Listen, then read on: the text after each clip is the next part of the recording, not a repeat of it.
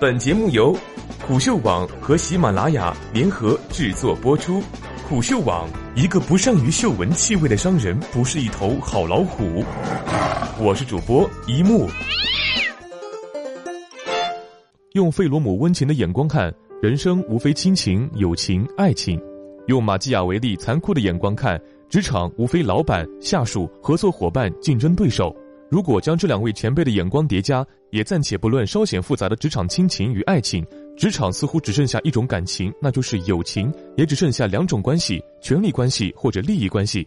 老板对下属是权力关系为先，合作对竞争是利益考量为重，而友情只能存在于那些没有层级差异或者利益冲突的人之间。这三种关系都难免短暂、功利或者肤浅，不是吗？我们来逐一看看。首先，老板对下属。老板不会永远是老板，即便你不辞职，他也可能跳槽；同事也不会永远是同事，你俩都可能离开，你俩也都可能成为对方的老板。所以，HBR 说，跟老板做朋友，请三思。其实呢，跟下属做朋友也一样要谨慎，这中间微妙的界限并不好把握。第二呢，是竞争对合作。昨天的竞争对手，可能明天就变成合作伙伴。从相杀突然到相爱的滴滴和快滴，五八同城和赶集网是最近的例子。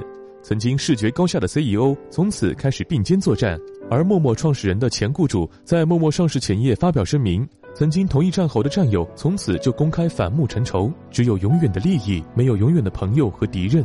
第三点来谈友情，友情的价值在于分享信息、秘密和喜悦，分担忧虑和不安，获得情感或道义支持，比如一起吐槽老板，或者共同庆祝拿下大单。但越是高强度、高增长、高变数的行业或企业，这种分享与分担就会浮现出针对于某人某事的表面。一旦人事环境发生变化，这种友情也就烟消云散。微信、微博的点赞之交也属于此列，它无毒无害、不咸不淡，但是与深刻毫无关系。那么职场上究竟有没有深刻的人际关系呢？听起来多么心寒啊！职场呢如战场，这个问题在我脑海里盘旋了几个月，促使我认真回想和梳理自己的职场生涯。我的答案是有，很少见，很难得，但真的是有。当然，这个问题本身就具有含混不明之处。长久呢是无意义的，但怎样算是深刻呢？我相信对深刻的定义，每个人都会有不同的想法。想必各自对深刻的含义有理解和界定。那么，究竟什么是深刻的职业关系呢？我把这种深刻的职业关系定义为职场的第四种关系。它当然应该具备前三种关系所欠缺的一些性质，比方说长久、深入。巩固各自独立且平等，摆脱权力、利益和竞争纽带，它应该是一种让双方都获得成长与滋养，不因时空转换而淡漠和消逝，甚至会因为各自发展成熟而愈发深沉牢固的关系。在我看来呢，职业关系要超越权力、利益和点赞之交，达到一种更深刻、更良性、更长久的境界。以下呢是四点必要但是不充分条件：一是彼此认可。所谓认可，并非认可对方的一切，这里强调的是你的真心认可。可能他在别人眼中平淡无奇，也可能他并非是世俗意义上的成功人士，可能他籍籍无名，甚至在低谷。但是他身上有某些真正打动你、让你积赞并认同的东西，也许是他的人品，也许是才华，也许是他正在做的事情，也许呢是他某个未实现的目标或者梦想。这些品质与地位、权势、财富无关。而是一个人身上让你能够瞬间识别并且吸引的心灵特质，这是职场一切深刻关系的起点和基础，因为这其实意味着你们有共同的价值观。第二是充分信任，基于共同价值观以及彼此认可与赞赏，信任就比较容易建立。信任他的人品或者某项能力，信任他在做事情的确有意义，信任他的梦想与目标值得为之奋斗。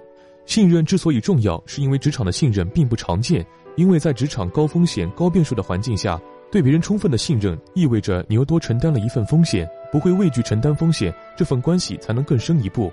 第三，绝对诚实，职场人都不可避免带有一张职业面具，通常名片就是面具。大部分的职业关系永远停留在彼此的名片上，这意味着名片背后的真实想法和喜怒哀乐是不轻易示人的，而诚实则意味着敢于在对方面前卸下面具，袒露自己最真实的希望和失望、爱和愤恨、梦想和恐惧。这会暴露自己的强大和脆弱，而所谓深刻，必然触及深刻的东西。彼此之间的绝对诚实，是职场之间的一道高高的门槛。第四点，鼎力相助，认可、信任、诚实，都只是一道道门，而不是目的地。最终成全第四种关系的是它的结果。超越权力束缚与利益色彩的深刻人际关系，最终会使你获得提升与成长。职业生涯的这第四种关系，目测淡如水，品质甜如蜜。如果你非要我更明确的定义它，我会说，它就是庄子所说的真正的君子之交。